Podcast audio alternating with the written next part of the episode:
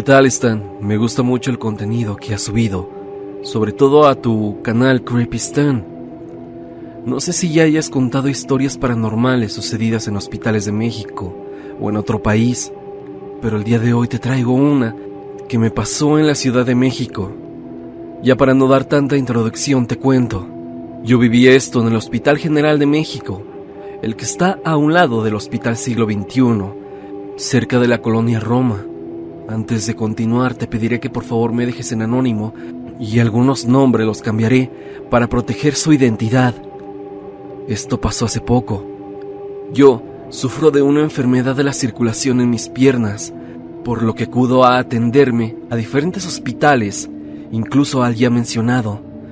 La primera vez que visité este hospital fue hace unos tres meses, porque me mandaron de urgencias, ya que me sentía fatal y casi no podía caminar.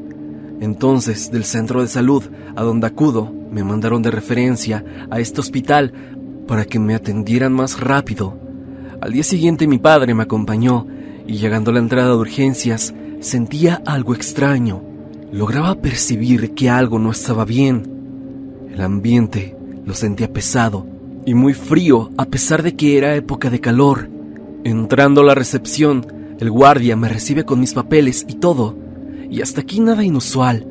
Eran como las seis de la mañana cuando subí y la sala de urgencias estaba un poco saturada, pero aún así pasábamos rápido. Como a eso de las siete de la mañana, entró alguien bastante extraño, pero lo más inusual es que éste se cubría la cara como si se hubiera accidentado. Yo que he estado el suficiente tiempo en hospitales, y sobre todo en esta sección, puedo decirte que llega todo tipo de personas a urgencias, con problemas de todo tipo, por lo que, a pesar de que este tipo era raro, trataba de ignorarlo, pero algo hacía que volteara a verlo. En la sala había dos pacientes y un grupito que al parecer era una familia. Pasaron los minutos y una enfermera bajó a todos los familiares a otra sala y solo los llamaba en caso de alguna emergencia o algún trámite.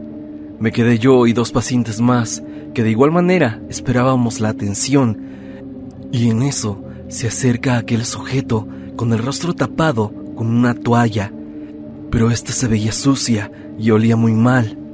Se acercó casi a donde yo estaba.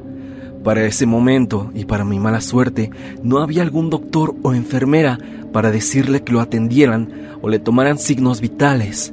Y es que en serio tenía muy mala pinta. Volteo para ver a todos lados, para ver si veo a alguien del personal, pero nada. Volteo a ver a los dos pacientes que iban delante mío y una señora ya de unos 60 años me dijo, Oye, ¿lo viste, verdad? A lo que yo le contesté que sí, y la señora respondió que no lo viera, y a ella se le veía la cara pálida del susto.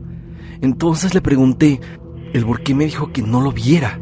Ella simplemente me respondió que no lo hiciera. Entonces me entraron muchos nervios, pero aún seguía mi curiosidad de saber qué le había pasado a aquel tipo. Y entonces noto que él se acerca aún más a mí. Él estaba como a dos filas y se pasó la que estaba justamente atrás de mí. Y en eso lo volteé a ver. Y en serio que no podía creer lo que veía. Este sujeto extraño tenía el rostro desfigurado. Era bastante tétrico y lo más impactante es que parecía que se le estuviera pudriendo la piel. Yo lo único que hice fue gritar, a lo que una enfermera subió corriendo y nos dijo que si todo estaba bien. Yo sin voltear le digo que deberían de atender al señor que está detrás mío. Y la enfermera me dijo cuál señor. Al voltear y señalar dónde, así como lo está suponiendo, ya no estaba. Y en serio que casi me desmayo, ya que fue cuestión de segundos y ese señor no pudo haber ido a ningún lado, no sin que yo lo viera. Yo me puse muy mal, me puse pálido. La enfermera trajo a un doctor para ver a qué me estaba pasando. Me revisó y manda a un camillero para que me recostaran. Me mandan a la especialidad para que me hicieran un estudio que necesitaba y en el trayecto hacia la especialidad volví a ver a ese sujeto de nuevo, en uno de los pasillos, pero esta vez soltó una sonrisa, como si fuese alguien que tiene mal sus facultades mentales. En eso empiezo a sudar y me entraban más fuerte los escalofríos, a lo que al llegar a la especialidad los doctores me revisan y me dicen que si todo estaba bien. Yo les dije que sí, que solo estaba nervioso por el estudio. Traté de calmarme y al salir del consultorio volteo a ver a todos lados y de nueva cuenta vuelvo a ver a este tipo o esta cosa sentado en la sala de espera de la especialidad, pero ahora volteando hacia arriba y sonriendo. La sonrisa era verdaderamente aterradora. Tenía todos los dientes parecidos a los de un felino, pero podridos. Eso yo lo pensaba por el color de los dientes. Yo ya en este punto sabía que no era una persona, a lo que apreté fuerte mi puño y cerré los ojos para tratar de olvidar lo que vi, pero francamente era imposible. La enfermera que me había visto antes se dio cuenta y me preguntó nuevamente si me sentía bien, a lo que le dije que estaba asustado por lo que había visto. Ella me bromeó diciéndome que eso era por andar de cobarde por los estudios, pero un doctor, que de nombre le pondré Rubén, se acercó mientras hablaba con la enfermera y me preguntó qué pasaba, y yo le dije que había visto un sujeto bastante extraño, y me pidió que se lo describiera. Yo le dije que vestía una camisa blanca con rayas grises, usaba pantalón color beige, pero muy sucio, y unos guaraches, pero muy deteriorados, y que el rostro lo tenía desfigurado, pero como si la piel se le pudriera, y llevaba con él una toalla muy sucia que usaba para cubrir su rostro. El doctor no supo qué responderme, aunque vi en su cara un poco de preocupación, como si supiera algo. Yo en camilla y siendo llevado por una enfermera, me dirigía ahora para urgencias, ya casi a unos metros de subir por la rampa, por la que tenía que pasar forzosamente. Esta se encuentra por la parte de atrás del edificio principal de consulta externa y nuevamente volví a ver a esta cosa, pero ahora en las salas de espera de medicina general que están en el primer piso. Y es que ahí hay ventanas grandes que hace que se vean las salas. Lo vi esta vez sonriéndome directamente y poniendo su mano en el vidrio, casi como despidiéndose de mí. La escena era aterradora, sacada de una película de terror. Me asusté muchísimo y solo dije en voz baja, Ay Dios, no quiero volver a verlo en urgencias. Por favor, que no me toque volverlo a ver ahí. Al llegar a urgencias, mi papá se encontraba en la sala donde estaba al principio, justo cuando llegué al hospital. Me preguntó que si estaba bien. Solo lo abracé. En ese momento llegó el doctor Rubén. Le dijo que yo había visto algo raro y que no sería mala idea llevarme al psicólogo y a una iglesia. Pero, ¿a una iglesia? Yo le conté a mi papá sobre aquel sujeto extraño, pero él, al no creer en nada de lo paranormal, solo mencionó que tal vez había visto mal o que estaba alucinando por alguna razón. Me paré de la camilla, aún adolorido. Me suministraron una inyección para el dolor. Esperamos los resultados y afortunadamente todo había salido bien. Me dieron mi alta, mis referencias de interconsulta, y al salir de urgencias, escuché una voz ronca, muy baja, que estoy seguro decía algo, pero no lo recuerdo con claridad, pero estoy seguro que era aquel ser que me trataba de decir algo. Salí tembloroso del hospital y sin tener una explicación lógica de qué era esa cosa o ese sujeto, tenía miedo de encontrármelo en el metro, de camino a casa o en el camión, y ese día no pude dormir bien y me costó conciliar el sueño porque aún tenía presente ese rostro y ese putrefacto olor en mi mente. Al día siguiente fui a la iglesia y le conté al padre lo que me había sucedido. En eso me dio un rosario y me dijo que rezara las oraciones que me supiera, que me persinara antes de entrar al hospital y al salir también, y que dijera al final, Dios acompáñame, no me dejes solo de noche ni de día. Y es que al parecer, por lo que dijo el padre, aquella cosa que había visto era algún demonio o alguna clase de espíritu maligno que habita en el hospital. Me mencionó que hay entes que se alimentan de las malas energías de las personas del miedo y del dolor y un hospital puede llegar a ser un lugar idóneo para esta clase de entidades, ya que se juntan muchos sentimientos ahí dentro. A los 15 días me tocaba ir a interconsulta o medicina general.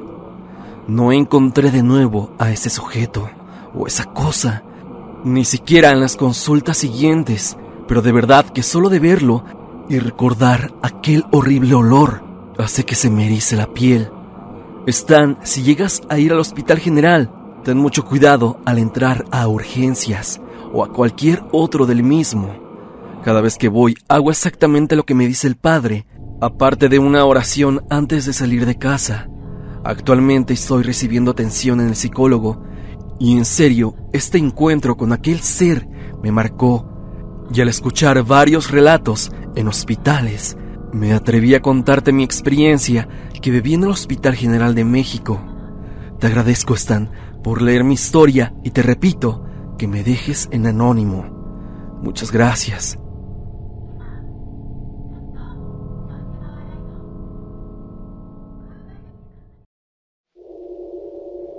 Carmona Santos nos cuenta su historia. Esto me lo contó mi novia que está haciendo su servicio en el IMSS, resulta que hay un compañero que está en la misma área, la cual es medicina interna. Me comenta que este compañero, cuando lo vio, era algo sombrío y extraño, pero al principio no le dio gran importancia. En días posteriores le tocó hacer guardia con él. Es cuando se quedan en el hospital toda la noche para vigilar a los pacientes, tomas de muestra, entre otras cosas. Durante la madrugada me comenta que le tocó ir a planta baja y tenía que usar el elevador, pero se le hizo raro que no funcionara. Entonces decidió utilizar las escaleras y en un escalón de descanso vio a un hombre con una pijama quirúrgica de color negro. Y esto se le hizo demasiado extraño, ya que solo había visto los médicos utilizarlas, pero de color azul o vino y esta persona solo estaba en la esquina del descanso de los escalones. Ella, al pasar a su lado, dice que sintió escalofríos y agachó la mirada. Y bajó más rápido, pero me comenta que al hacer esto quiso ver su rostro, pero no se le veía, solo se observaba oscuro. Ella lo relacionó con la iluminación, la cual siempre fallaba, o de vez en cuando se descomponía una de las lámparas.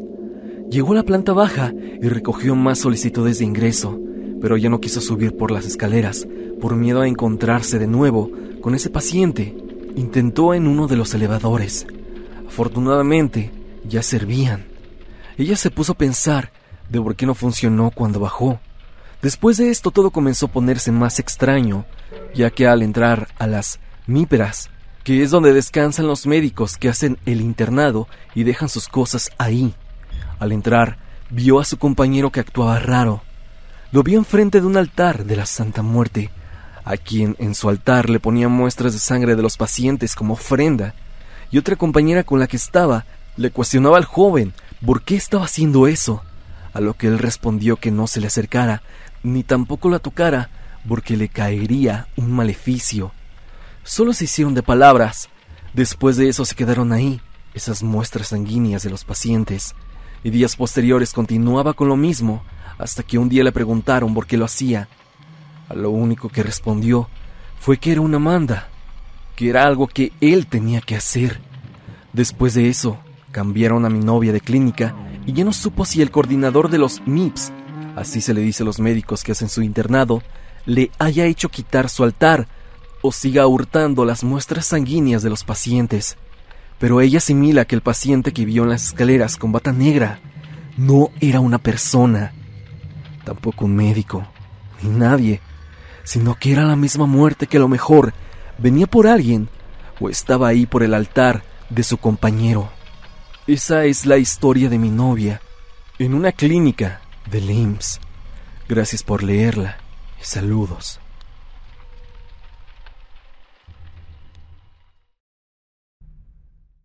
Un suscriptor anónimo nos envía su historia. Stan, espero quedar como anónimo por obvias razones. Primero déjame decirte que tu contenido es bueno y te felicito. A mí me llama mucho el tema paranormal, pues sé que existe. Como te comentaba, trabajo en el IMSS. Lo que antes eran servicios básicos, ahora es auxiliar de limpieza e higiene. Pero cuando éramos servicios básicos, teníamos que hacer de todo. Limpieza, ayudante de archivo, mensajero, camillero, auxiliar de enfermería, de rayos X y traíamos siempre la comida, así que andábamos en todos lados. Bueno, te contaré. En una de las guarderías donde trabajé, recuerdo que era octubre, ya casi al final de mi turno, alrededor de las 5.30 o 6 pm, estábamos con el tema de noviembre. Hablábamos sobre el Día de Muertos y todo eso, así que subí tarde para terminar mi trabajo. En la guardería, la planta de arriba es de cristal, desde las escaleras, así que todo se alcanza a ver. También está el cuarto de ropa, donde guardan las sábanas y también el vestidor de mujeres. Cuando iba llegando, escuché perfectamente atrás de mí que me llamaron por mi nombre. Era la voz de una mujer. Sentí un roce en mi espalda. Pensé que era alguna compañera. Incluso me quedé deteniendo la puerta para que pasara. Pero no había nadie. Al bajar de nuevo con mis compañeros, les comenté y una compañera algo asustada por lo que había dicho me llevó con otra que era vigilante, de las pocas institucionales que quedaban, y me platicó que cuando ella había llegado a esa unidad, a los pocos días había pasado una desgracia ahí, ya que un compañero suyo, un vigilante nocturno, al estar totalmente solo, no se le ocurrió otra cosa más que contratar a una servidora para pasar el rato Dicen que cuando llegó el relevo en las primeras horas de la mañana, al ver lo que pasaba, quiso, pues, también meterse con esa chica. Pero una vez que todo terminó, no le quisieron pagar. Entonces ella se puso agresiva. Hay que entender que también era su trabajo, así que se les hizo fácil propasarse con ella otra vez. Dicen que fue tanta la violencia que terminaron con esa chica. No supieron qué hacer entonces, como tenían llave de la azotea, la envolvieron en sábanas sucias y la dejaron ahí. Ellos huyeron. Cuatro días después, los compañeros de conservación la encontraron. La guardia, una señora mayor, se quedó pensativa al recordar eso, pero dice que ya tenía décadas de haber pasado. Todos suponen que fue esa chica quien me habló. Compañeras también la han visto. Dicen que la ven en el baño, que ven cómo entra, pero ellas, al entrar a este, se dan cuenta de que está completamente vacío. Y es que dicen que en el vestidor de mujeres fue donde acabaron con ella. Aunque detuvieron a esos vigilantes, como supones, muchos padres sacaron a sus hijos de ahí, hasta que con el tiempo fue pasando el susto, pero la energía sigue. En otra guardería donde yo estuve pasaron dos hechos trágicos. Un pequeño de aproximadamente un año falleció en una sala esto por el cordón de una cortina. Por eso es que ya no ponen cortinas en las guarderías, incluso en hospitales. Y una nena de escasos cuatro añitos, al otro día de graduarse, falleció en una fiesta a la que habían ido con sus padres al caer en un domo del segundo piso. Esa pequeña siempre desde los tres meses había ido a la guardería. Incluso maestras la conocieron y a todas les pesaba hablar de ella. Yo sé su nombre, pero vamos a decirle Alejandra en esta ocasión. Yo tuve un encuentro con ella una vez que estaba lavando las nicas en el baño de maternales. Queda al fondo de los bañitos. Son dos pasillos de baños con bañitos en ambos costados. De donde yo estaba, se alcanza a ver perfectamente todo hasta la puerta. Traía mis audífonos. Justo al terminar la canción, escuché unos zapatitos corriendo. Se me hizo raro, pues no había visto nada. Decidí quitarme los audífonos sin parar la música por si había un niño, pues no tenemos permitido estar mientras haya niño. Ya sabes, nunca falta un loco. Pero no oí ni vi nada. Pero cuando volteé para seguir trabajando, veo con el rabillo del ojo como una niña se fue corriendo hacia el otro pasillo de baños. Aunque me pareció raro, pues no la escuché, Solo la alcancé a ver de reojo. Dejé todo y fui atrás inmediatamente, pero no vi a nadie. Me volvió a parecer raro, pues el pasillo es algo largo y solo di dos pasos. Hubiera alcanzado a ver, pero no había nadie, así que decidí revisar los dos pasillos y no había nadie. Regresé a lo que estaba haciendo. Solo me dispuse a trabajar y juro que me congelé. Algo me pasó por toda la columna. Me entró un miedo indescriptible, como si estuviera en un riesgo inminente. Y este llegó así de pronto. Tuve que voltear a mi lado derecho, hacia el pasillo, y fue cuando vi algo. No sé qué era, como una masa transparente, como si hubiera un plástico transparente enfrente de mí, acercándose rapidísimo. Aquella cosa, aquella entidad, corría hacia mí y al mismo tiempo lanzaba un grito extraño. Yo solo atiné a hacerme para atrás, cerrar los ojos y taparme los oídos. Eso de verdad me impresionó y simplemente me quedé ahí en shock. Solo dije, ya Alejandra, ya sé que eres tú, no me asustes, además ya me conoces. Al terminar de decir eso, se cayeron algunas vacinicas que se estaban secando y bueno, trabajo es trabajo y muy pero muy asustado tuve que terminar. Esa noche me costó mucho conciliar el sueño. En otra ocasión, en traumatología, me topé con una enfermera que, al parecer, ya no pertenecía a este plano. Cuando yo trabajé en esa unidad, habían seis elevadores, uno de ellos exclusivamente para servicios básicos, para subir y bajar desechos, ropa y demás cosas de servicio. Así que un día subí normal, hice lo que tenía que hacer y aproveché para echar un trapazo y ver si necesitaban algo más en mi servicio. Pasé a la isla de enfermeras y solo estaba una enfermera y un enfermero.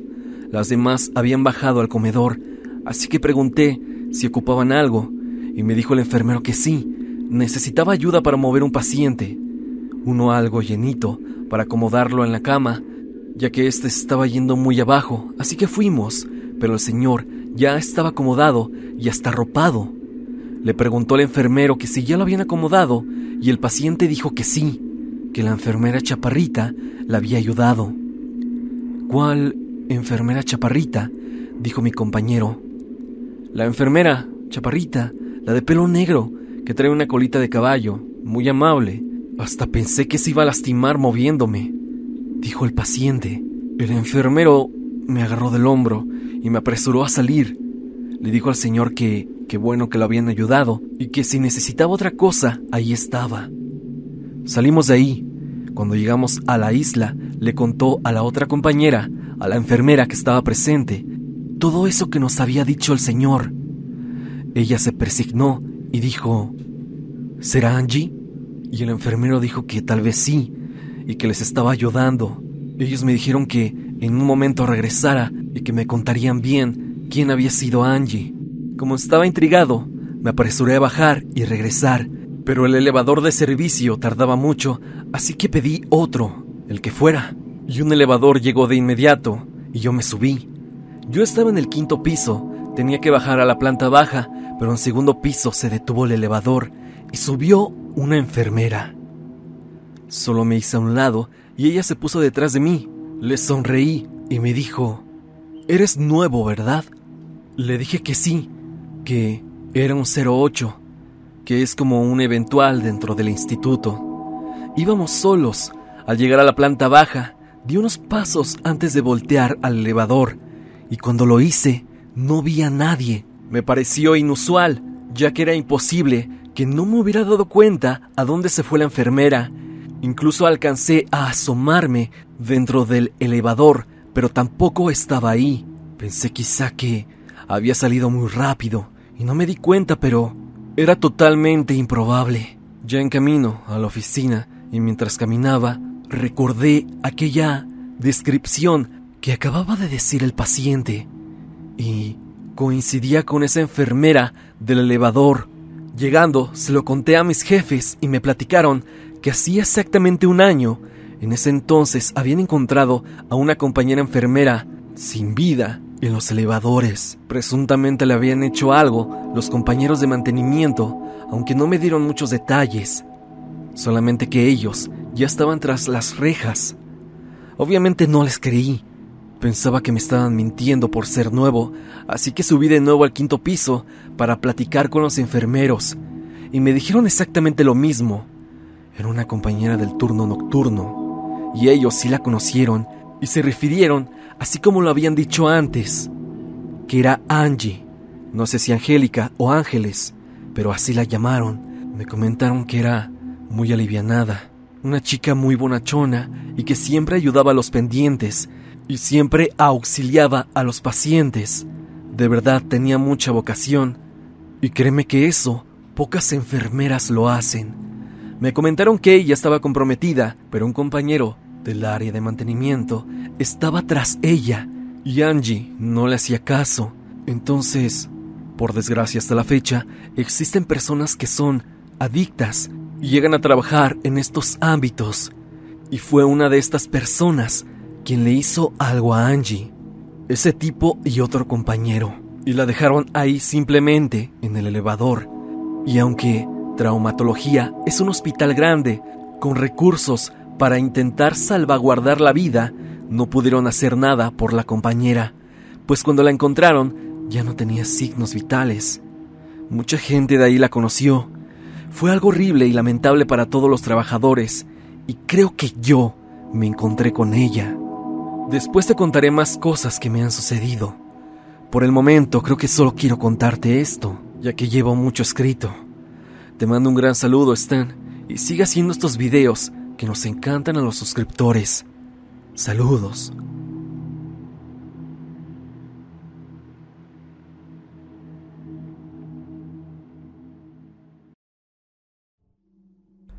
Diana Laura García nos envía sus historias en el IMSS. Hola Stan, yo estudié medicina y realicé mi internado de pregrado en un hospital general de zona del IMSS en Ecatepec. Jamás experimenté algo en carne propia, pero tuve muchos amigos y conocidos que sí vieron cosas durante esas largas guardias. La primera historia le sucedió a una compañera rotando en el servicio de cirugía general. Un tiempo estuvimos sin impresora, por lo que la jefa del servicio nos prestaba la de su oficina para que los internos no batalláramos con las altas y con las indicaciones. Una mañana, una de mis amigas entró a imprimir en la oficina, pero al ser fin de semana, entró y cerró la puerta de la oficina en lo que imprimía. Vio que la puerta se abrió sola, cosa que no se podía, puesto que la oficina tiene sus ventanas selladas y la puerta no hace corriente de aire al estar frente a los elevadores. Ella no hizo caso pensando que había puesto mal el seguro de la puerta y se había regresado. Al acabar de imprimir, sintió una corriente de aire helada, como si hubieran chocado de frente con ella, y la puerta se azotó. Salió de ahí prácticamente corriendo, nos contó, y solo una cirujana le creyó, pues decía que en la oficina sí pasaban cosas extrañas, que se siente como si te estuvieran observando todo el tiempo y que algunos han llegado a ver sombras. La segunda historia pasó en el hospital donde hice mi internado. Este es un hospital escuela y tiene residencia en urgencias médico-quirúrgicas. Y los residentes tienen como parte del uniforme el usar quirúrgico de color negro. Relata una amiga, enfermera de base en ese hospital, que una noche que hizo guardia en el piso de medicina interna, estaban en la central de enfermería tomando algo para intentar combatir el sueño. El médico adscrito, que es un médico que no tiene relación laboral con la institución, pero atiende a pacientes en la clínica, se había ido a cenar y los internos estaban dormidos. Fue entonces cuando ella vio por el rabillo del ojo pasar una silueta negra, más o menos alta, y dar la vuelta hacia uno de los pabellones. Sorprendida y un poco molesta, pensó que algún residente de urgencias, dedujo que era uno de ellos por los uniformes negros, le había ido a tirar un paciente. Es decir, ingresarlo al servicio sin avisarle y presentarlo al adscrito. Se levantó y fue hacia allá, donde había visto la sombra, entrando al pasillo y diciendo, Va a ver, doctor, que nos vino a dejar, pero en el pasillo no había nadie y solo encontró a un paciente con apoyo ventilatorio que acababa de caer en paro. Avisaron al médico de turno e internos, aunque ya no hubo más que hacer. Platicando después, cayeron en la conclusión que tal vez se trataba de la muerte, que estaba yendo por aquella persona que se fue esa noche. Y es que yo también he escuchado muchas historias similares. Incluso se habla que se aparece en muchos IMSS un señor extraño, alguien de traje oscuro que supuestamente avisa la partida de algún paciente. Y puede que mi amiga enfermera haya visto algo similar, pero sinceramente no puedo confirmar nada. Lo real es que siempre pasan este tipo de situaciones extrañas en los hospitales, y sobre todo en los Sims, donde mucha gente parte. Sé que mis historias son pequeñas, pero las considero interesantes y por eso te las mando, Stan. Te mando un saludo y espero de verdad que me hayas leído. Hasta aquí el video del día de hoy. Espero que te haya gustado. Ya has escuchado algunas anécdotas pertenecientes al IMSS y hospitales en México. Dime, ¿tú tienes una experiencia similar? ¿Has vivido algo relacionado a lo ya escuchado en alguna clínica del IMSS? Si así lo es, no lo dudes y envíame tu historia a evidencia.tristan.gmail.com o bien únete al grupo de Facebook y comparte tu experiencia con toda la comunidad. El link al grupo estará en la parte de abajo. No te olvides de suscribirte a Creepistan y activar la campanita donde dice todas. Y sobre todo, seguirme a través de Spotify para que me escuches mientras haces tus labores diarias. Sin más que decir, no te olvides que yo soy Stan y te deseo dulces pesadillas.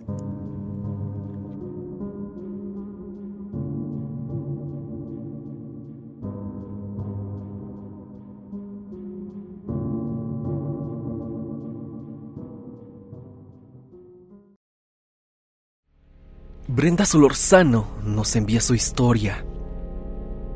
Hola Stan, espero que me leas. Aquí va mi breve historia de una experiencia en el IMSS, exactamente en la Clínica 72 de Tlanepantla, Estado de México. A mi novio le habían diagnosticado cáncer. En ese entonces él tenía 27 y yo 24. Aún seguíamos siendo novios, así que yo le acompañé en todo el proceso. Fue muy duro para ambos. Era el mes de noviembre y su operación estaba programada para una tarde-noche de ese mes, cuando lo metieron al quirófano, a mí me resultó muy largo el tiempo, aunque en realidad creo que no fue así. Mientras yo me quedé esperando en la sala de estar, de un momento a otro me dieron muchas ganas de ir al baño. Estos son horribles, y más de noche, pero definitivamente tuve que ir, así que me armé de valor y me dirigí al baño. Mientras estaba en este, claramente comencé a escuchar unos quejidos muy, muy a lo lejos. Me dio mucho miedo porque sonaban desesperantes y bastante profundos, pero después pensé que era algo normal, entre comillas, pues quizá en el piso de arriba había enfermos o enfermas, así que decidí no darle más vueltas al asunto. Cuando salí, extrañamente había menos gente y muy aislada.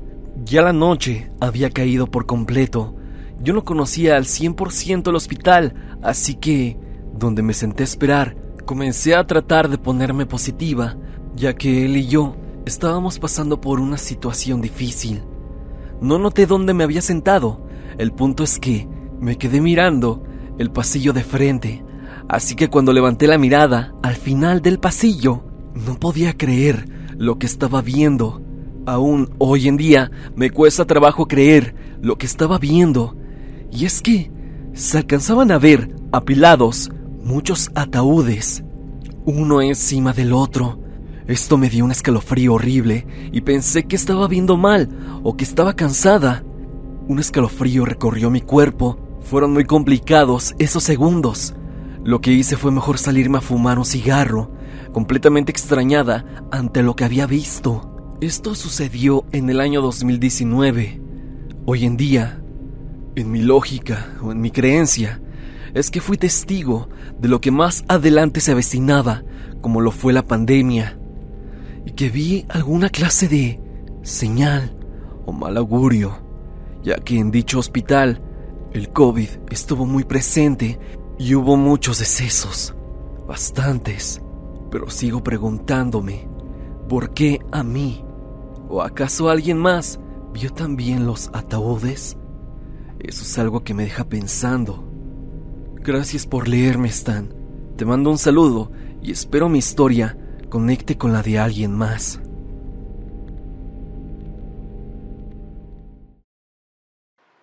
La niña fantasma del IMSS. J. Jiménez nos manda su historia. Soy trabajador del IMSS desde hace seis años en el Hospital General de la Zona 4 en Guaymas, Sonora. Mismos años en los cuales he vivido distintas experiencias de índole paranormal, desde objetos que se mueven de lugar hasta sombras y figuras que se desaparecen al instante. Sin embargo, vengo a contarte la que, hasta la fecha, es la experiencia que más me ha marcado dentro de este instituto. Trabajaba en el turno nocturno como personal de limpieza. Estando yo en el área de urgencias a las 3 de la mañana, decido ir al comedor por una limonada. Para llegar a este es necesario caminar por un largo pasillo, el cual atraviesa por el área de lavandería, unas escaleras y el mortuorio, o sea, la morgue. Al momento de llegar al comedor, se sentía una vibra muy pesada, como si alguien estuviese sentado en alguna silla, a la par de escucharse risas de niños, las cuales provenían de un ducto de aire que conecta comedor con lavandería. Me asomé para dentro del mismo, pero no se miraba nada. Salí normal con rumbo a mi área laboral, cuando de pronto siento como una mano pequeña se posa sobre mi antebrazo, dando un ligero tirón de este. Al voltear, me encuentro de frente a la puerta cerrada de la lavandería. Sigo caminando, extrañado por lo sucedido, cuando, al voltear la mirada, me encuentro en el reflejo de un ventanal la silueta de una niña, la cual tenía cabello largo y negro cubriendo su rostro, vestida con una bata de las que usan los pacientes.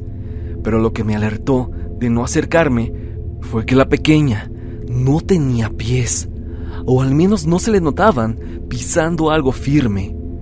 Llego hasta urgencias donde me reciben compañeros y me preguntan si pasó algo, debido seguramente a que estaba muy pálido. Al narrarles mi experiencia, uno de ellos respondió, Ah, ya te tocó ver a la niña entonces. Esto debido a que, al parecer, es un ente popular entre los trabajadores del turno nocturno Dice la leyenda que algunos niños hacen acto de presencia en ciertos servicios. Los han visto también guardias de seguridad, que cuentan que al momento de irlos a perseguir, estos desaparecen en paredes o en cuartos cerrados. También los han visto enfermeros correr hacia alguna sala y al entrar por ellos hallan la habitación totalmente vacía. Y así como esa experiencia, he tenido varias desde ver a pacientes en camas y al girarme ya no están, hasta escuchar mi nombre en pasillos vacíos durante la madrugada. Espero este aporte sea de utilidad para un próximo video de LIMS, ya que yo, Stan, de verdad tengo la fiel creencia de que en cualquier clínica de LIMS pasan cosas extrañas, tal vez en mayor o menor medida, pero siempre suceden. Te mando un gran saludo y espero pronto compartirte más experiencias. Saludos, Stan. Un suscriptor de nombre Luis B nos envía una historia sucedida en el hospital de Linz, siglo XXI. Pasemos con su historia. Stan, hace unos días vi tu video sobre el paciente secreto de Linz y te comenté que te enviaría una historia que le sucedió a mi mamá en el Centro Médico Siglo XXI. Esto ya tiene muchos años. Fue en el año 2000. Teníamos un familiar enfermo. Su enfermedad fue muy dura y larga, y entre salidas y reingresos pasó un año internado ahí, en centro médico. Casi todo ese año estuvo más tiempo en el hospital que fuera de él. En el área en que estaba internado, siempre exigían que un familiar estuviera presente sobre todo por la noche, lo cual no siempre era posible, pero mi mamá se quedaba la mayoría de veces. No sé cuánto hayan cambiado las cosas en este tiempo, pero pasar las noches ahí era difícil. No es fácil conciliar el sueño ni descansar. A veces no había lugares ni siquiera para sentarse y las luces estaban siempre prendidas. Así lo exigían las enfermeras. Luces encendidas y puertas siempre abiertas, ya que en cualquier momento necesitaban entrar a hacer algo. Yo era menor de edad en ese tiempo, por lo cual nunca pude quedarme. Solo conocí un poco el lugar, por lo cual no recuerdo con exactitud en dónde sucedió, en qué número de cama o habitación pasó exactamente. Y es que ya sabes que centro médico es muy grande, pero esto pasó en uno de los edificios que supuestamente fueron reconstruidos después del terremoto de 1985, donde hay un puente largo que conecta unos edificios y creo que hay quirófanos. También recuerdo que muy cerca de ahí estaba el edificio de oftalmología y el banco de sangre. Son las referencias que yo recuerdo. Bueno, pues esto pasó una de esas madrugadas en donde mi madre se quedó estaba cansada y quería, aunque fuera un poco, dormir. Pero en la habitación no era fácil por la situación que te comenté, así que caminó hacia un lugar que estaba un poco alejado de la habitación, al final del pasillo, cerca del puente. Era un lugar solo y que tenía menos luz. Ahí había unas bancas donde se sentó para intentar descansar. Llevaba apenas unos minutos en ese lugar cuando comenzó a sentir un frío muy intenso que la puso muy en alerta y hasta le quitó el sueño. La terrible sorpresa es cuando observa que a unos pocos metros de ella había un ser observándola. En esa parte, el techo está a una altura como de tres metros. Ella no recuerda si el ser era así de alto o estaba flotando, porque se enfocó en su cara, que prácticamente me cuenta estaba a la altura del techo. Su vestimenta era negra, como una capa sin ninguna forma en especial.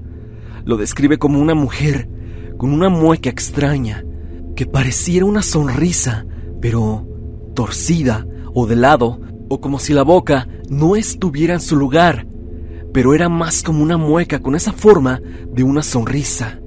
Algo sumamente extraño. Su piel era muy blanca y los ojos vacíos o totalmente negros, aunque había menos luz, sí había suficiente como para observar esos detalles y ver su rostro. Esto pasó en cuestión de segundos, y sin dejar de mirar a ese ser, mi madre se levantó de la banca lentamente y solo le dio la espalda para correr de inmediato a la habitación. El camino se le hizo eterno, ya que sí estaba algo lejos y no había absolutamente nadie. Tratando de tranquilizarse, estaba temblando, pero trató de controlarse para que no se le notara el susto, pues no quería espantar ni preocupar a mi familiar que estaba enfermo. Mi madre vio que éste estaba despierto, a quien no le comentó nada, por obvias razones, pues ya de por sí estar ahí es difícil. Tú te lo imaginarás. Al día siguiente, algo desconfiada, le comentó a una de las guardias de seguridad, a quien ya conocía y a veces charlaba con ella, y ésta, extrañamente, sí le creyó, pues la guardia le dijo que ya se sabía que por esa zona no se quedaba nadie, pues se contaba que pasaban cosas, aunque no le especificó qué tipo de cosas, pero que, por eso, siempre estaba solo aquel sitio, y quienes se quedaban evitaban pasar por ahí, de hecho mencionó que por eso las lámparas no funcionaban, ya que le dijo que siempre que las reparaban, siempre volvían a descomponerse, casi al día siguiente. Yo creo que podría tratarse de alguna entidad demoníaca, pero mi mamá cree que quizá pudo tratarse de la muerte, pues a la mañana siguiente, solo unas horas después de haber visto eso, falleció uno de los pacientes que estaban en las habitaciones cercanas. No sabemos hasta la fecha de qué se haya tratado, pero aún cuando se anima a contarlo, lo hace con mucho terror, a pesar de tantos años de que le pasó. Realmente fue impactante para ella, y a veces yo le pregunto si ella piensa que aquel ser sigue habitando en aquella zona del hospital siglo XXI. Algo que me deja pensando y que en serio prefiero no averiguar. Y este es mi relato, Stan. Perdón por haberme alargado un poco, pero no quería dejar detalles fuera. Te agradezco mucho tu atención y te deseo que sigas teniendo mucho éxito. Bendiciones.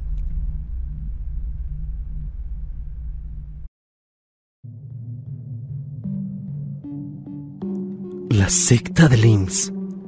Javier nos manda su historia. Hola Stan, espero que te encuentres bien. Verás, te quiero compartir esta historia. Te la contaré desde el punto de vista del trabajo que desempeñaba. Te pondré en contexto. Como verás, a nosotros los militares siempre nos mandan a varios puntos de la República. También podemos hacer labores desde las más simples hasta las más riesgosas, y esta vez no era la excepción. Yo estaba en un batallón en el estado de Veracruz y por esa zona se encuentra el Hospital Regional de LIMS, solo que ese hospital tenía una particularidad. Resulta que en él siempre recibían amenazas de bomba, y entonces nosotros teníamos que responder a la emergencia. Como verás, en un lugar así resulta casi imposible hacer una evacuación masiva, ya que mucha gente no está en condiciones para hacerlo, y ahí es donde entramos nosotros, junto con el escuadrón de bombas, para empezar a hacer la búsqueda de dicho objeto, para desactivarlo y retirarlo del lugar. En varias ocasiones estas amenazas resultaban falsas, y pues algo importante a resaltar es que por ese tiempo cierto grupo delictivo tenía el control de esa zona y siempre utilizaba ese hospital para hacer sus fechorías. Otro dato es que había muy pocos guardias de seguridad que vigilaban el hospital. Ese día lo recuerdo muy bien, Estábamos atendiendo la emergencia, siguiendo el plan que siempre teníamos para este tipo de casos. Hacemos guardia en ciertos puntos del hospital. Pasadas unas horas cambiamos el punto a vigilar, observando los alrededores y reportando al superior todo lo que pasaba. Esto para que nos dijera si teníamos que hacer un cambio de plan o proseguir con el mismo. Yo, junto con otro compañero, estuvimos en el área donde se encuentran todos los adultos mayores enfermos. Nuestra tarea era detectar alguna actividad sospechosa y teníamos que tener sumo cuidado para no entorpecer las actividades del personal médico. Durante nuestra guardia, todo pasó sin novedad. Posteriormente, nos mandaron al área de cuidados intensivos para realizar la misma operación. El escuadrón de bombas avisó a todo el personal militar que el hospital estaba libre de amenaza pero las instrucciones del puesto de mando era volver a inspeccionar todo el hospital, desde abajo hacia arriba, e informar sobre actividades sospechosas. A partir de este momento, toda persona, paciente y o médico que mostraba actitud extraña se le iba a considerar sospechosa. Y si esto pasaba, se le tenía que hacer un pequeño interrogatorio, y si todo salía bien, se le dejaba ir. De caso contrario, avisábamos a nuestro superior y nos diría qué procedería con él. En cuidados intensivos no detectamos nada extraño. Todo fluyó de manera normal, así que nos mandaron al estacionamiento. Había pasado mucho tiempo desde la amenaza, 15 horas aproximadamente. Incluso nos agarró la noche. El estacionamiento del hospital es una zona de terracería para uso exclusivo del personal del IMSS. Siempre está muy tranquilo, de hecho, el punto de guardia donde estábamos se podía ver perfectamente la zona donde entraban o salía personal del hospital. Mi compañero Ortiz ya se estaba quedando dormido, así que decidí ir al Oxxo a comprar unas cosas, a lo que le dije, Hey compa, parece que ya estás quedándote dormido. Aguanta, voy al Oxxo por unas cocas y unos chocolates, para alivianarnos. Él me contestó que estaba bien y que ya nos hacía falta. Ok, cualquier cosa, Avísame por el radio, le dije. Después de regresar del Oxxo, tomamos los refrescos y comimos toda la botana que había traído. La verdad, esa zona en la que estábamos nos despejó un poco de la tensión de estar adentro y de ver a tanta gente enferma. Todo estaba bien y tranquilo hasta que llegaron dos camionetas tipo pick-up. De ahí se bajaron como 11 personas, muy bien vestidas, de complexión delgada y estatura mediana. Nosotros los interceptamos de inmediato y les pedimos que se identificaran. Ellos preguntaron por qué. Solo les dijimos que era por seguridad, ya que estábamos atendiendo una amenaza. Y toda persona que ingresar al hospital tenía que pasar por los filtros de seguridad que se habían implementado. Ellos no opusieron resistencia e hicieron lo que les habíamos pedido. Todos eran empleados del IMSS, supuestamente, ya que mostraron sus credenciales. Un detalle que alcancé a notar es que todas esas personas traían un anillo de oro con un símbolo muy raro en la mano izquierda. A primera vista creí que se trataba de médicos extranjeros, así que se les permitió el acceso al nosocomio. Le dije a mi compañero, Oye Ortiz, esas gentes se ven muy extrañas, ¿no crees? Él me contestó, se notan raras, hasta en su forma de hablar me di cuenta de eso. Inmediato le aviso a todos. Ortiz tomó su radio. Atención a todos, están ingresando 11 sujetos al hospital para que todos estén al tanto de lo que hagan. Ortiz fuera. Listo, ya quedó, dijo Ortiz. Los puestos de mando se comunicaron para dar la orden de retirarnos de ahí, ya que solo se trataba de otra falsa amenaza. El oficial en mando nos pidió reunirnos en el estacionamiento para poder abordar los vehículos y retirarnos. Estábamos haciendo el pase de lista y notamos que no estaban dos de nuestros compañeros. El superior tomó su radio para llamarlos, pero no respondieron. Eran Sánchez y Evaristo. Sánchez y Evaristo no estaban en la reunión, así que a mí y a Ortiz nos mandaron a buscarlos. Según lo que nos habían dicho, los habían mandado hasta la planta baja del hospital, la cual utilizaban como bodega para guardar activos del hospital y también a lo que se le conoce como archivo muerto. Llegando a planta baja, nuestros compañeros estaban tirados en el piso. A primera impresión creí que estaban dormidos, ya que era de noche y estábamos muy cansados, pero al acercarnos nos dimos cuenta que estaban como aturdidos. Hicimos que reaccionaran y los pusimos al tanto de las cosas. Les dije, oigan, ya vámonos, que los estamos esperando para irnos.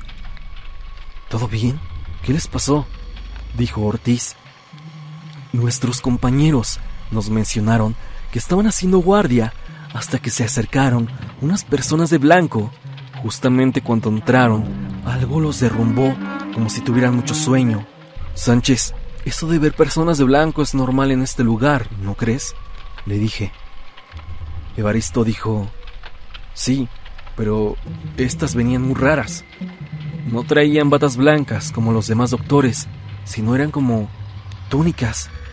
Ortiz y yo asumimos que ellos se habían quedado dormidos y que eso de las túnicas simplemente era un pretexto para que no los regañáramos. Yo simplemente le dije a mis compañeros cómo seguían. Ellos mencionaron que estaban bien y que ya nos fuéramos. En ese momento recordé y les pregunté que si ya habían ido a inspeccionar el área de bodegas. Solo por afuera, porque estaba cerrada con llave, dijo Evaristo. Ortiz se acercó a la puerta, se recargó en ella y dijo, Está abierta, vamos a revisar. El área estaba en total oscuridad. Con ayuda de las linternas bajamos las escaleras y vimos que en efecto era la bodega. Había varios muebles y sillas apiladas. También había varias estivas de cajas de cartón.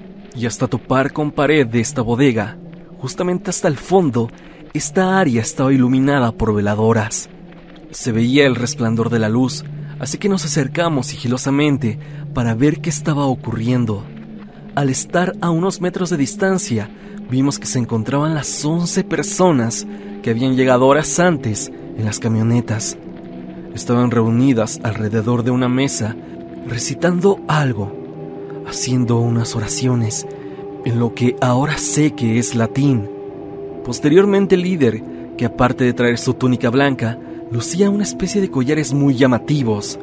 Nosotros desde la oscuridad estábamos observando lo que hacían, pero en ese momento ese hombre sacó una daga dijo unas palabras y posteriormente se pinchó el dedo y untó con su sangre esta misma. Nosotros estábamos en alerta, observando todo lo que hacían estas personas. Enseguida uno de ellos trajo algo, algo que los segundos supe que era. Era un recién nacido. Lo colocó en el centro de la mesa. Al darnos cuenta de lo que iba a ocurrir, decidimos actuar lo más rápido posible antes de que ocurriera una desgracia. así que lo rodeamos y les gritamos, quietos, no se muevan, están rodeados. Evaristo dijo, apártense de la mesa y no intenten hacer nada. Se acercó con bastante cautela y tomó al bebé. Mi compañero, al tenerlo, fue enseguida buscando una enfermera o alguien del personal del IMSS para que le ayudara a revisarlo y para dar aviso de lo sucedido. Yo tomé la daga y les dije, escuchen lo que les voy a decir. Van a salir de uno por uno y no intenten hacer una. Están advertidos. Fue así como de uno por uno fueron saliendo y los arrinconamos en una esquina del pasillo principal del área. Ahí los tuvimos por un momento. Sánchez fue a pedir apoyo para que llegaran más compañeros, sobre todo alertar de todo lo que estaba pasando, mientras que mi compañero Ortiz y yo nos encargamos de vigilarlos. Minutos después, el oficial llegó e informamos sobre lo sucedido, por lo que posteriormente se encargó de interrogar al líder del grupo. Al tener negativas del líder de la secta, el oficial desistió de preguntarle. Es inútil, no va a hablar. El oficial salió a buscar al encargado del hospital. El líder de la secta me miró y me dijo una bola de insultos. Yo lo ignoraba. Después me dijo, es más fácil denunciar al malhechor y muy difícil entenderlo, ¿no crees, sargento? Para empezar, no soy sargento, le dije. Acto seguido se reía como burlándose. Por lo que ya no aguanté más, lo tomé de sus ropas y lo arrastré por el pasillo. Lo golpeé un par de veces mientras mis compañeros me detenían. Fue tan grande mi ira de lo que iba a hacer con un pobre bebé que con él me tuve que desquitar. Sentía que cuando lo golpeaba, alguien más me manipulaba.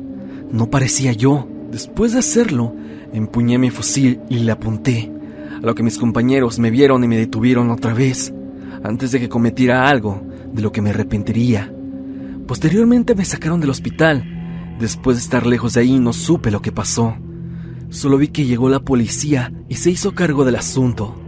Durante la investigación que hicimos, se tomaron fotos de la evidencia de los rostros de los sectarios, también de los anillos que portaban cada uno de ellos y del símbolo que tenían tallados. La mesa donde iban a poner al bebé tenía como una especie de canaletas, como si estuviera hecha para que escurriera algo. Se tomó foto. Al llegar al batallón, obviamente el oficial se enteró de lo que hice. Y ya sabrás lo que pasó. Al pasar tres días, se investigó para saber quiénes eran esas gentes, los símbolos que manejaban, hasta dar con la identidad de la madre del bebé. Así que volvimos a la investigación de campo otra vez. Mi superior recibió una llamada del director del IMSS que quería hablar con nosotros y escuchar nuestra declaración sobre el hallazgo de la secta. Nos mandaron para hablar con él y explicarle muy a fondo lo que había ocurrido. Llegamos al hospital yo acompañé al oficial para ver al director y darle mi versión de la historia, ya que era el único que vio lo que pasó, ya que a mis otros compañeros los habían movido a otra región. Fue entonces que asistí para dar detalle sobre todo lo ocurrido. Tuvimos que esperar a que el director terminara una junta que tenía con el personal del IMSS. Yo, Stan, había hecho una investigación antes, y es que teniendo los datos y fotos, contacté con un amigo que es entendido en el esoterismo y todo tipo de cosas extrañas. Le mandé fotos del anillo de estos señores y fotos de la mesa. La mesa también tenía un símbolo y coincidía perfectamente con el del anillo. Mi amigo me comentó que ese símbolo era un sello de un demonio que se llamaba Moloch, y es que éste tenía una particularidad, ya que siempre se le ofrecían niños recién nacidos para sacrificar y obtener beneficios. Teniendo la información, se le hizo saber a mi capitán, pero de pronto algo nos interrumpió. Pasen, los está esperando, dijo el director. Los mandé a llamar para que me dieran su versión de los hechos, de lo ocurrido hace unos días, dijo. Me puse a contar la historia del hallazgo sin omitir ningún detalle. Al terminar de contar la historia, estaba observando detalle al director y noté que la mano izquierda también llevaba un anillo y era el mismo que traía la secta. No me pude controlar de la ira y agarré a aquel tipo de la camisa y le empecé a decir que si él era parte de ellos. Me dio mucha ira solo pensar a cuántos bebés ha entregado a aquella secta, cuántas vidas inocentes ha sacrificado y durante cuántos años. Y por eso actué de esa manera. Mi superior me tomó del cuello y me quitó de aquella persona. ¿Por qué reaccionas así? me dijo. Él también es uno de ellos. Mira ese anillo.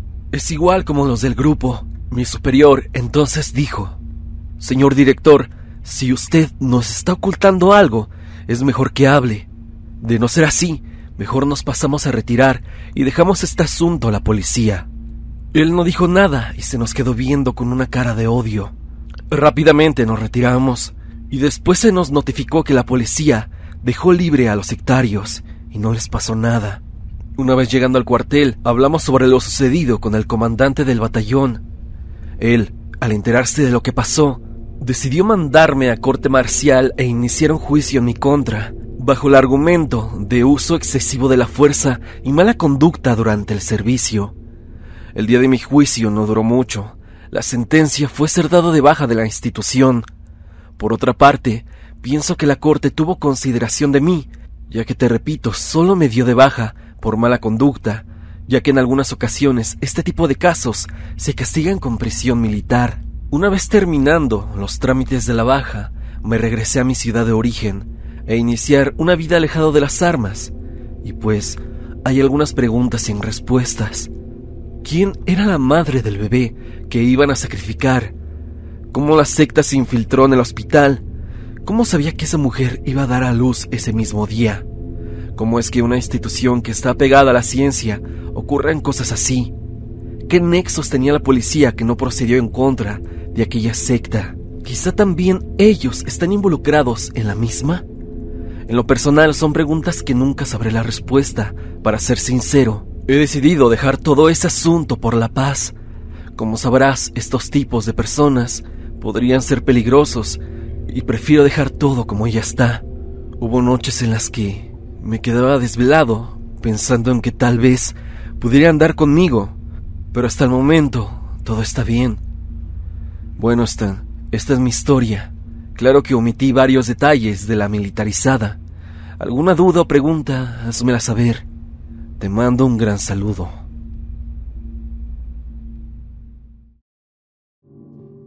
El paciente secreto del IMSS, Diego R. Ortigosa, nos manda su historia. ¿Qué tal? Yo soy un arduo seguidor tuyo y me encantan las historias que cuentas. Te escribo porque tengo una historia especial para contarte. Es algo que me contó mi abuelo poco antes de fallecer. Es muy extraño y aterrador, ya que esto es algo que solo mis familiares y algunos allegados míos sabemos. Es una historia larga, así que espero me des la oportunidad de que la leas completa. Verás, yo soy de Veracruz, específicamente de Fortín, un municipio entre Córdoba y Orizaba. Mi familia es de médicos. Todos se han dedicado a esa profesión desde muchas generaciones atrás, pero de todos mi abuelo fue el más exitoso. Era un genio de la medicina e hizo bastante dinero y conectes con esto. Llegó a ser un doctor muy exitoso y parecía disfrutar de su profesión, así como de sus logros. Recuerdo que de niño solía verlo todo el tiempo, ya que mi madre me llevaba a su casa todos los fines de semana. Pero entonces, por eso del año 96, simplemente dejé de verlo. Se mudó a la Ciudad de México y no volvió a Fortín hasta hace unos 15 años. El año en que regresó fue el mismo año en que falleció. Supongo que lo bueno de su muerte fue que tuvo tiempo de despedirse de todos, así como tuve la fortuna de pasar los últimos meses de su vida con él falleció de cáncer y de hecho en sus últimos días ya necesitaba constantemente de un tanque de oxígeno. No sé si sabes esto, Stan, pero el oxígeno, cuando es consumido de esa forma, puede sedar a una persona o hacerla delirar. Una noche, tres semanas antes de su muerte, me tocó cuidar de él mientras dormía. Fue así como me contó algo que nunca olvidaré. Recuerdo que estábamos viendo la tele en su habitación mientras él simplemente estaba acostado en su cama, con la máscara de oxígeno en su rostro y un vaso de agua en su mano. Comenzamos a hablar por un rato. Entre lo que hablábamos, comenzó a contarme cosas sobre su trabajo, Como buen morboso recuerdo que le pregunté sobre fantasmas o apariciones en los hospitales donde había laborado. Él no creía en nada de eso. De hecho, rememoro que me dijo que a él le era más difícil lidiar con el sufrimiento de pacientes vivos que con aquellos que ya habían fallecido. Me mencionaba fríamente y serio que la muerte a veces puede ser un lujo. Pude notar cómo su porte cambiaba por completo cuando comenzó a hablar de esto. Fue entonces que el abuelo se abrió por completo y me preguntó si quería saber por qué había pasado tantos años alejado de Fortín. Yo acepté y él comenzó su relato. Mi abuelo publicó un trabajo académico especializado en el trato médico de la exposición de personas a material químico. Me gustaría decir el nombre de este, ya que tal vez algunos médicos de tu audiencia lo conozcan, pero prefiero evadir detalles específicos. Este trabajo tuvo un revuelo importante en la comunidad académica, lo que inclusive hizo que el abuelo recibiera reconocimientos académicos en Chicago. Este trabajo lo posicionó entre los médicos mexicanos más importantes de esa época. Fue por esto por lo que él asume que fue reclutado por un funcionario del Estado.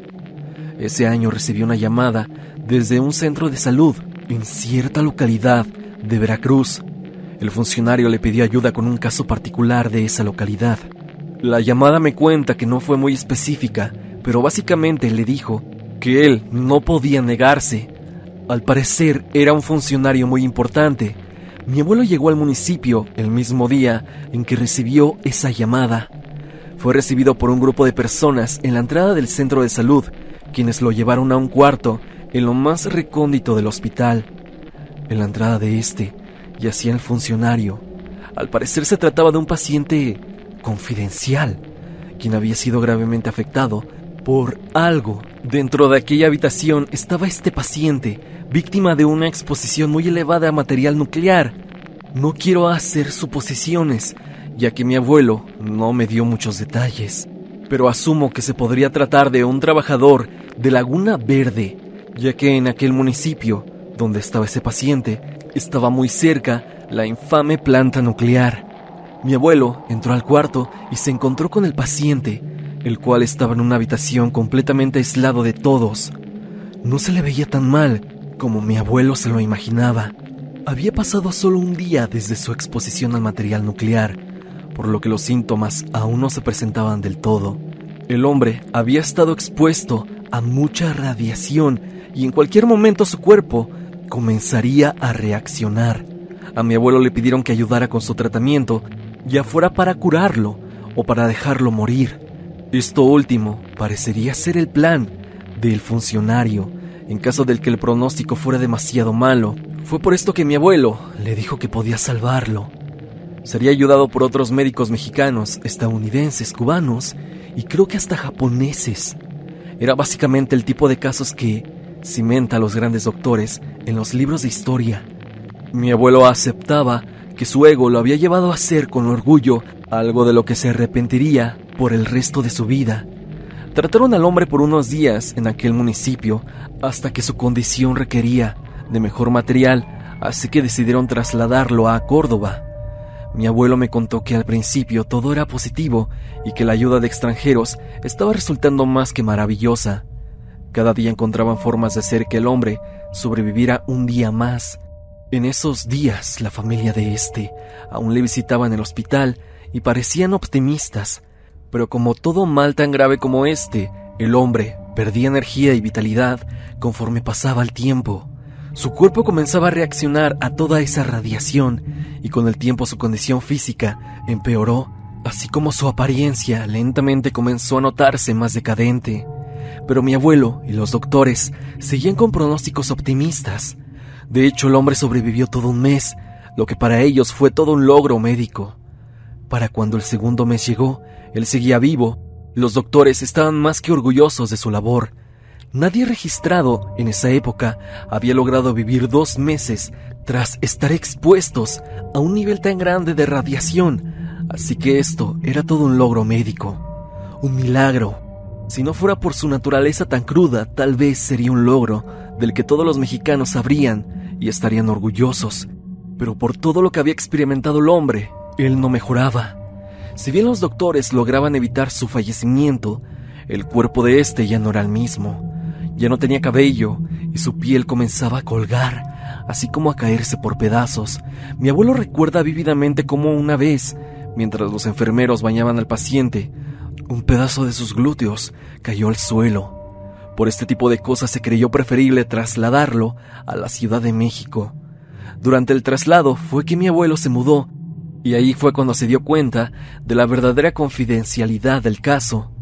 Durante esta época el paciente se la pasaba cada dos semanas siendo trasladado entre diferentes hospitales del IMSS y el ISTE dentro de la ciudad. Esto se detuvo cuando las circunstancias del hombre llegaron a ser más que lamentables.